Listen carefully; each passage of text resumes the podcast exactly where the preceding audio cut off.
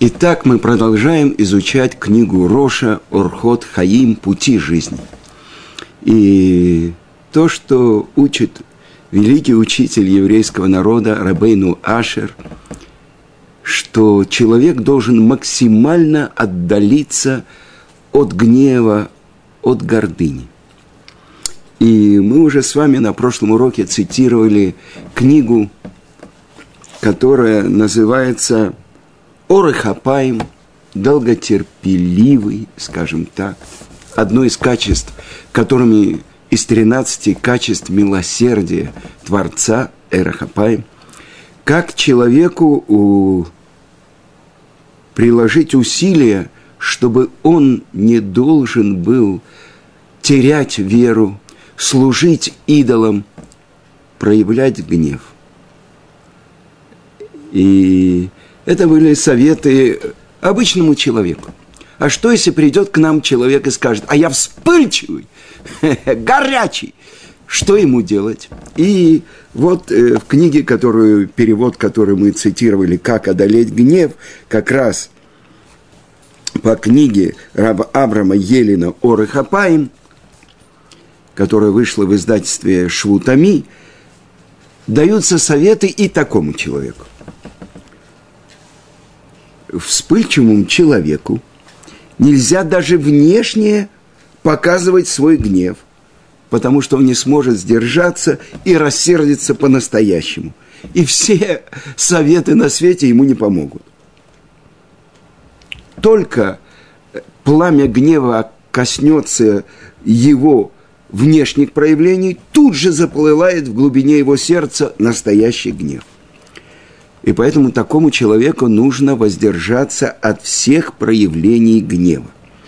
И найти способ добиться своей цели по-доброму. И есть вещи, в которых человек должен показать гнев.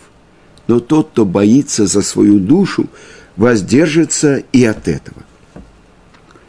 Заповедь, которая исполняется с гневом – теряет свою ценность, так как эта заповедь связана с запретом Торы. То есть, осе митцва вера, то есть через нарушение, это не мецва. Ведь в гнев в сердце один из очень серьезных нарушений и является несомненным злом. Э, так как э, мы имеем отношение к э, литовским ишивам, то очень важно для нас цитировать хасидских праведников. Так вот, Раби Пинка Скорица пишет, что если человек в гневе упрекает другого, такое назидание не поможет, а может наоборот принести большой вред, потому что оно увеличивает в человеке духовную нечистоту. Поэтому этот человек, которого упрекают, он не примет упрек, упрека – но испортится окончательно. А ведь на самом деле самая важная работа человека, служение в том, что человек служит Творцу, преодолевая и подчиняя свою природу. Мудрецы Муса, э, Мусара, они писали, что человек рожден главным образом для того, чтобы преодолеть прирожденные отрицательные черты своего характера. То, что мы все знаем, э, учит нас поучение отцов Перке, э, Перке Авод в четвертой главе, первая Мишна. Миагибор, кто герой? Аковешет яцро, тот, кто побеждает свое дурное начало. То есть у каждого человека есть свое личное, персональное дурное начало. И у каждого человека есть некая черта или некоторая склонность, которую он обязан победить. Потому что мы уже говорили, что все заповеди даны – чтобы обуздать этого дикого осла, которым рождается человек по природе. И об этом сказано в трактате Баба Меция. 32 лист.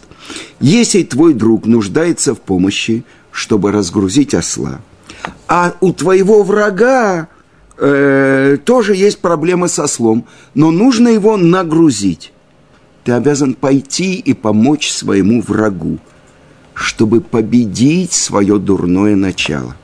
Хотя по закону Торы здесь есть страдание животного, когда осел лежит под грузом, и если его не разгрузить, это из Торы запрещено причинять страдания животному. При всем при том, победа своего персонального дурного начала предпочтительнее. Поэтому вспыльчивый человек обязан знать, что борьба с этим качеством для него это одна из главных заповедей. И для этого он рожден. Я знаю одного человека в Америке, великий человек. Он говорил, что он горячий по природе, и он где-то прочитал, что кофе увеличивает эту горячность, он себе запретил пить кофе. Теперь другой э, хасидский рэбе Равнахум из Чернобыля писал в книге, которая называется «Меора и Наим», что гнев, который разгорелся в человеке во время того, как он зарабатывает себе средства для жизни, приравнивает эти заработанные деньги к деньгам от идолопоклонства, из которых запрещено получать выгоду. Поэтому если человек даже добудет деньги через злость, через гнев, в конце концов он их потеряет. И то, что человек должен знать, что гнев, он э, отрицательно влияет и на материальное положение человека. Поэтому человеку нужно пойти на определенные траты, чтобы избежать гнева. Ну, например, тот, кто работает учителем – Ребе. Невозможно ему никогда не сердиться и не кричать на своих плохих учеников. При всем при том, если он приложит усилия, чтобы не гневаться, это может отрицательно повлиять на дисциплину, на учебу, приведет к порче учеников. Ведь э, еще одна вещь, он ведь э, нарушит э, заповедь не воровать, потому что он получает зарплату за обучение. А если он будет недобросовестно обучать, э, так он может э, и потерять работу. При всем при том, написано так в Шулханарухе, Юрей Деа, 246 э, параграф, предписано Ребе, учителю, показать своим ученикам гнев. Но если он знает, что он не сможет удержаться от того, чтобы разгневаться по-настоящему, он должен оставить профессию Ребе, учителя. Как сказали наши мудрецы, тоже в поучениях отцов во второй главе. Гневливый не может обучать. И он положится на Творца, который, несомненно, даст ему другой заработок. Ну, а если он может отказаться от профессии учителя, но от профессии родителя, если у него есть дети, он же не может отказаться. Как поступать раздражительному человеку по отношению к своим собственным детям? Я помню, что на протяжении много десятков лет я просил своих детей хотя бы в Рошашана два дня стараться меня не сердить, чтобы у меня это не было на весь год – ну вот, так что советует книга делать такому родителю? Награждать своего ребенка, когда он ведет себя хорошо, а за плохое поведение только лишать его этих наград, этих удовольствий. И э, еще один способ, э, чтобы дети, у них было соревнование – и если кто-то себя ведет лучше, а другой хуже, наградить первого, вызвав зависть у другого. И это то, что э, приводится, когда Творец показывает Моше на просьбу его, чтобы покажи мне твои пути. Говорит Творец, я проведу перед тобой все мое добро и окажу милость тому, кого помилую, и проявлю милосердие к тому, кому проявлю милосердие. Э, почему вначале Творец говорит о своем добре? А в конце это добро обещано далеко не всем. Но то добро, которым Творец наделит в начале немногих, побудет остальных исправить свои дела. И тогда добро Творца будет полагаться всем ну, такому человеку, раздражительному, нужно чаще показывать свою любовь к своему ребенку, хвалить его. И тогда он будет больше тянуться к родителям и слушаться их. Я помню на всю жизнь, когда мой отец узнал, Зикраноли Враха, что я хожу в читальный зал, в библиотеку и читаю книгу. Я помню на всю жизнь, как он говорил, представьте себе, он приходит – в читальный зал, берет книгу и сидит, и читает, и читает. Казалось бы, а это, может быть, до сих пор я учу книги, учусь в коллеле, преподаю, потому что меня отец так похвалил. И это то, что сказано про нашего э, одного из учителей еврейского народа, первосвященники Аароне. Перкея вот. Он любил людей и приближал их к Торе. То есть приближал к Торе благодаря своей любви. И это то, что делал наш учитель Равыцкак Зильбер. Каждый, который к нему приходил, он выказывал ему такую любовь, такую симпатию. Неважно, у него были волосы до сих пор, кипа вообще не была на голове. Но за что он меня так любит? Кто я, что я, он же не знает – и человек тянулся. То есть как трава после дождя начинает подниматься. И многие из его учеников стали главами Ишив, Колелей.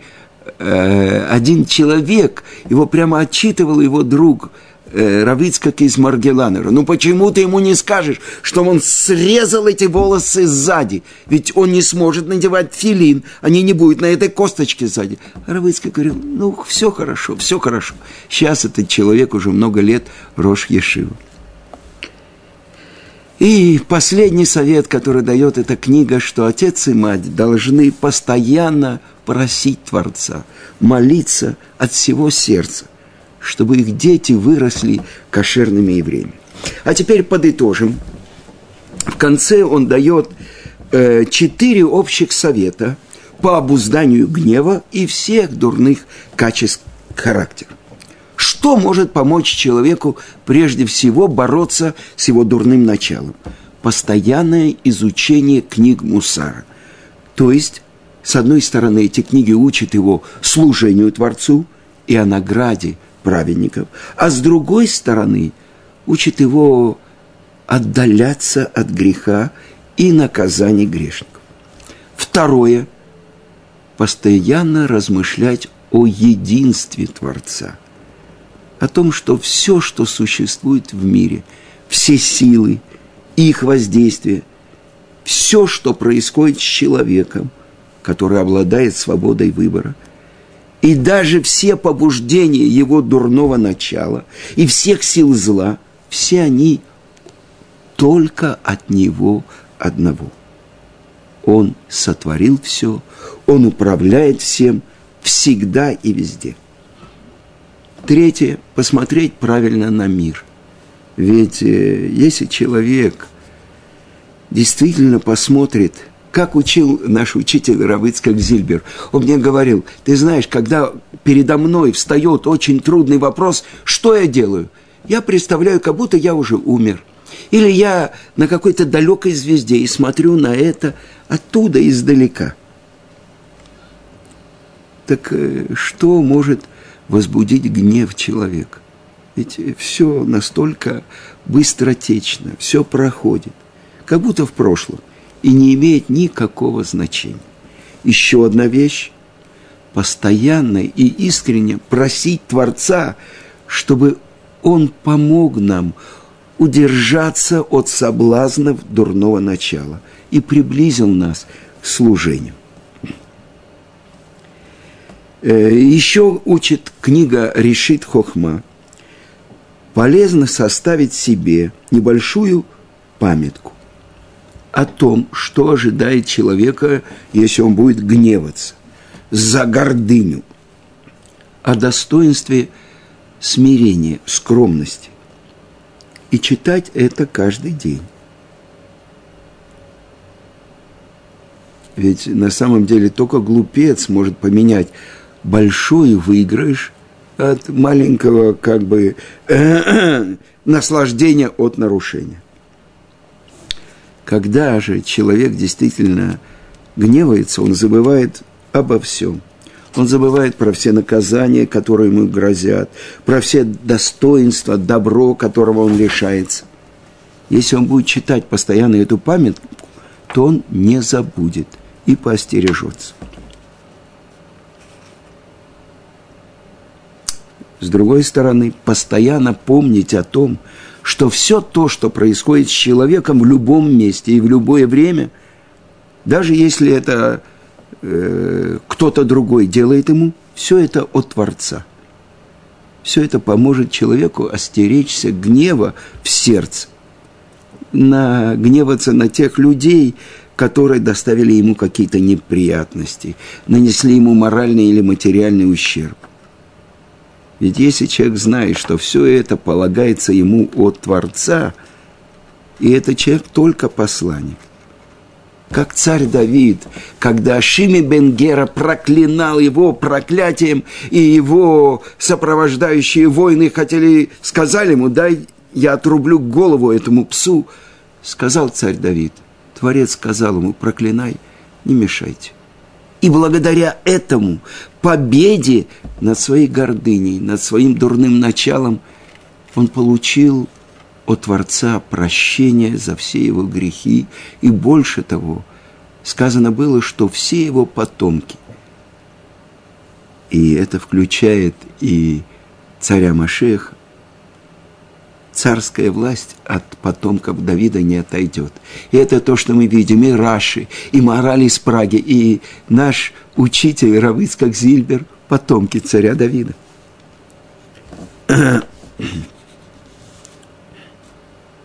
Я хочу вам рассказать одну историю э, про гнев, которая нашла свое э, выражение через несколько сот лет. И вот эта история она опубликована в книге, которая вышла в нашем издательстве «Пардес», «Йорцайт». Э, первая часть ее называется «История души». Иногда во сне человеку приходит душа умершего э, не только через несколько дней, но и через много веков подобная загадочная история произошла с одним великим раввином и каббалистом Равмордыхаем Розенблатом. Он жил э, в годы его жизни, конец 19-го, начало э, 20 века. Евреи любовно называли его Раби Мотеле. Мотеле из Ошмян. Мотеле Ошмянер. Местечко Ошмяны, Вилинской губернии. Э, великие знатоки Кабалы относили его к одному из самых посвященных в самые сокровенные тайны Торы. Последние годы жизни он прославился как выдающийся праведник, и э, многие благословения которого сбывались. Многие сотни, а может быть даже тысячи людей со всего Литовского края, в том числе даже не евреи, приходили к нему за советом и исцелением. В те годы множество общин хотели пригласить его к себе, чтобы он был их раввином. А некоторые пытались даже тайно его похитить. Так что жители должны были охранять его дом круглосуточно. Поставили стражу, чтобы э, его не похитили. Э, великий учитель еврейского народа – последних поколений, Хофенцхайм, он видел в нем одного из духовных лидеров поколения. И он говорил так, вряд ли найдется человек, чей удел в Ган-Эдене будет подобен его уделу. А другой великий мудрец, который возглавил мудрецов уже в Израиле, в современной истории, Хазуныш говорил, я убежден, что у Равмотела был Руаха Кодыш. И вот однажды ночью, в канун Йом-Кипура, Равмотела занимался Тарой. И вдруг на него упал глубокий сон.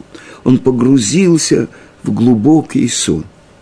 И во сне он увидел величественного человека с тонкими чертами лица и длинной седой бородой.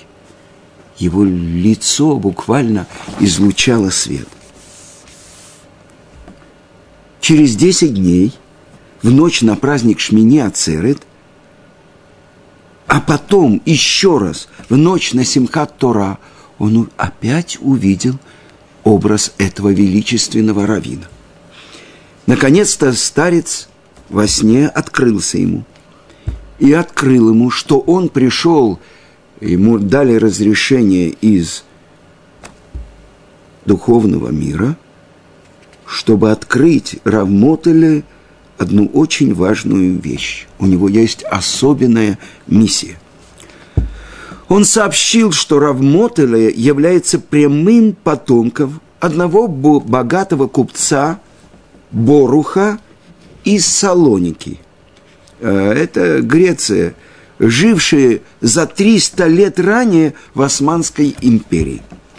Однажды этот Борух, который обладал вздорным и властным характером, в порыве гнева публично ударил Равина и Даяна Салоников, выдающегося еврейского мудреца Рава Йосифа ибн Лева. Величественный старец, который открылся Раби Мотеле во сне и был воплощением души Рава Йосифа ибн Лева. Старец поведал – что на протяжении трехсот лет, трех веков душа Боруха не может найти успокоения. И теперь Небесный суд избрал Раби Мотела для того, чтобы искупить его душу. Для этого он должен в течение как минимум четырех лет углубленно изучать сборник законодательных респонсов Рава Йосифа ибн Лева. Проснувшись рано утром, Раби Мотал начал заниматься делами, насущными делами своей общины и не очень серьезно отнесся к словам небесного вестника. И вдруг, неожиданно, заболевает, причем очень серьезно, его жена. В ту же ночь этот величественный старец снова открылся ему во сне и сурово сказал, это было последним предупреждением. И когда на утро жена Равамотела оказалась буквально в критическом состоянии, он приложил неимоверные усилия и приобрел эту книгу «Респонсы Ибн Лева».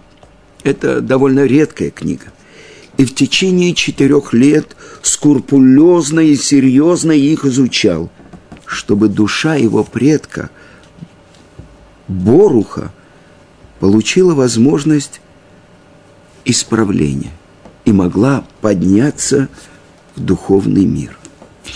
Как только Раби Мотеле начал изучать эту книгу, его жена быстро поправилась. А таинственный небесный посланник с тех пор больше не показывался ему во сне. Раби Мотеле описал эту историю в особом послании. Он назвал ее «Игерета Халом» – «Письмо о сновидении». И оно включало в себя предисловии к его книге «Адрат Мордыхай» – «Великолепие Мордыхая». Я хочу вам сказать, что мой учитель Равицкак Зильбер оказался как-то поздно в Тель-Авиве, уже не было автобусов, и он остался ночевать в доме одного еврея. И он увидел эту книгу «Адрат Мордыхай». Так он э, несколько часов ночью сидел и переписывал вот эту Игерета Халом.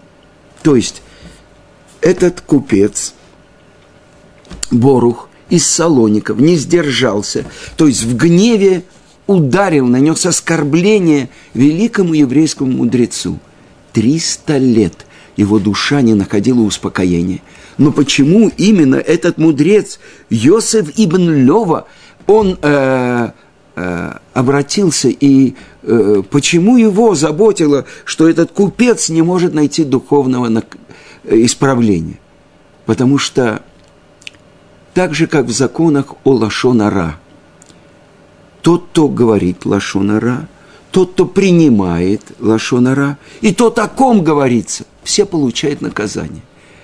И это так важно, чтобы человек не оказался тем, через кого получает наказание другой еврей. Вы понимаете, чем выше в духовном мире находится человек, то есть душа, которая по-настоящему и называется человек. Ведь тело человека – это не сам человек. Как сказано у Иова, плотью и а кожей облег я тебя, сухожилиями и венами одел я тебя. То есть кого? Меня. А кто я?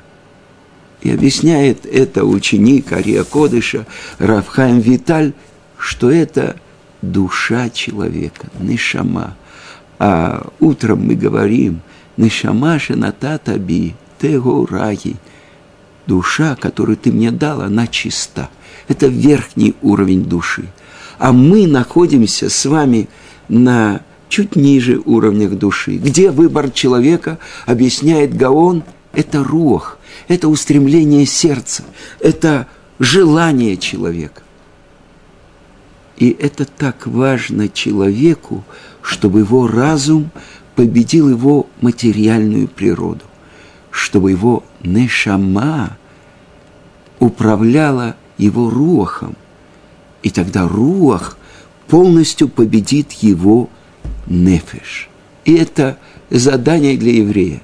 Самый один из самых великих мудрецов э, прошлых поколений, Гаон из Вильна, в книге, которая создана и его учениками, и из высказываний, его высказываний в разных местах, которые они назвали Эвен Шлема, цельный камень, он говорит, если прошел день, и ты не побеждал свое дурное начало, для чего тебе жизнь? Как? Это человек, который считал минуты, которые не э, посвятил изучению Торы в течение года. Для Торы он пришел. Нет, оказывается, что даже Тора – это только средство борьбы с дурным началом в сердце человека. И тот, кто побеждает, пишет учитель еврейского народа Рамхаль – если он окажется доблестным воином и победит в этой войне, которая идет и спереди, и сзади, тогда он будет цельным человеком и войдет в свет Творца. То есть сможет приблизиться и соединиться со светом Творца. А свет Творца – это просто еще один этаж его души – чем выше поднимается человек, тем он больше одухотворяет свой сосуд, свои одежды, свое тело, свою нефиш. И для этого мы пришли в мир.